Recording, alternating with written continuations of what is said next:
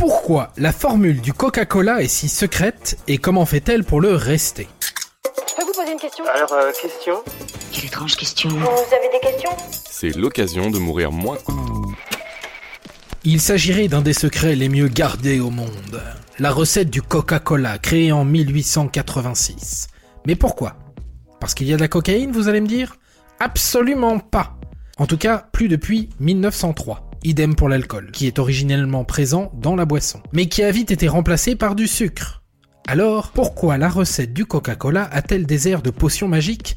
Et surtout, comment se fait-il qu'elle reste si secrète? Le secret de la potion magique se transmet de druide en druide et il ne sera jamais question d'en faire commerce. Depuis toujours, on entend que la recette du Coca-Cola est secrète et que seules trois personnes la connaissent au monde. On entend aussi qu'elle est enfermée dans un coffre-fort à Atlanta, au World of Coca-Cola, le musée de la marque. Et plus fou encore, il paraîtrait même que toutes les bouteilles de Coca-Cola sont fabriquées aux États-Unis et expédiées de là-bas pour que personne ne puisse découvrir la recette de la célèbre boisson. Eh bien tout cela, ce sont des conneries. Ouais ouais, des conneries. En réalité, la recette du Coca-Cola est parfaitement connue. Les ingrédients sont affichés sur les contenants. Vous allez me dire que connaître les ingrédients ne permet pas d'en connaître le dosage. C'est vrai, mais c'est faux. La chromatographie, vous connaissez? C'est une méthode qui permet d'identifier les différents composés d'un mélange et leur quantité. Et ça a pu révéler la recette exacte du Coca-Cola au millilitre près. Bien sûr, le processus de fabrication n'est quant à lui pas dévoilé, mais en théorie, il suffit d'embaucher quelques chimistes pour reproduire le contenu d'une canette. Ainsi, Wikipédia lui-même livre les ingrédients du Coca-Cola. Sirop de maïs, de saccharose, extrait de vanille, de cannelle, traces d'orange, de lime et citron, et autres épices comme la muscade. Et un peu de sucre en poudre Non Ah Bon. Et non, on ne trouve ni cocaïne, comme on entend les affabulateurs le dire, ni feuilles de coca, et encore moins noix de cola dans la recette. Alors, comment se fait-il qu'on imagine que tout ça est secret, alors que ça ne l'est pas du tout?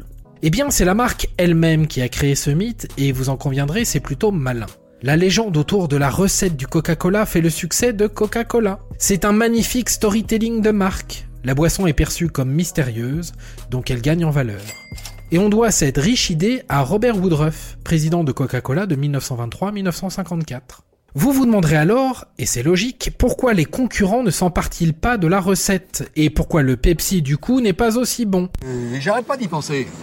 Ça m'omnibule, figure-toi. Alors d'abord, si les concurrents ne copient pas, c'est peut-être parce qu'il est plus intéressant de se démarquer et de créer son propre cola. Mais à chacun ses affaires. Car figurez-vous que des chercheurs ont réalisé des tests à l'aveugle en 2004, en faisant goûter à des individus du Coca-Cola et du Pepsi.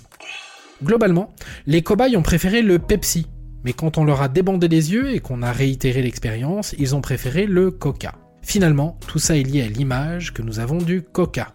Comme quoi, le goût est certes lié à nos papilles, mais aussi au marketing. Tout s'explique et vous connaissez désormais le secret du secret. Et voilà, maintenant, vous savez tout. Au revoir, messieurs, dames. C'est ça la puissance intellectuelle. Sapristi Avant de partir, attends, j'ai un truc à te dire. Viens découvrir notre podcast sexo, S'exposer. Deux minutes pour tout savoir sur la sexualité masculine.